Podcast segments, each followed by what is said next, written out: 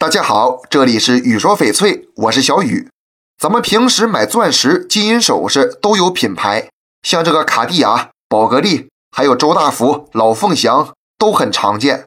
但是翡翠它就没有品牌，这是为啥呢？翡翠原石啊，作为一种天然矿物质，价值有低有高，其中主要看你是不是行家，懂不懂得鉴别翡翠的好坏。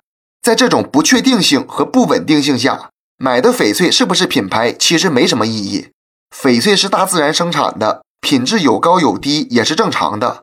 品质商没法控制翡翠的质量，而消费者都是喜欢翡翠才会去买，不是奔品牌去的。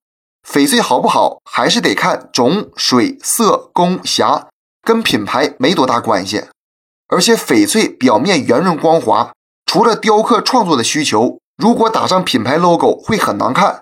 相反，人们更注重本身的款式设计和功能，更强调品质。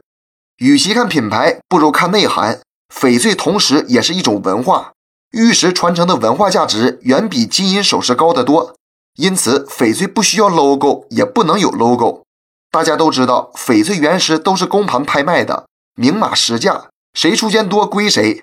咱们中国本身并不产翡翠，只是参与加工设计和销售。资源都在缅甸那里，这种限制也导致翡翠很难品牌化。所以大家在买翡翠时呢，多看种水，少看品牌，同时也要选有信誉、有资质的店家。店家也要坚守玉器人该有的玉德，诚信经营，诚信共赢。只有这样，才能成长和积淀，不断的走下去。这期节目就给大家讲到这里了。如果你也喜欢翡翠，记得订阅关注我，私信交流。咱们下一期再见。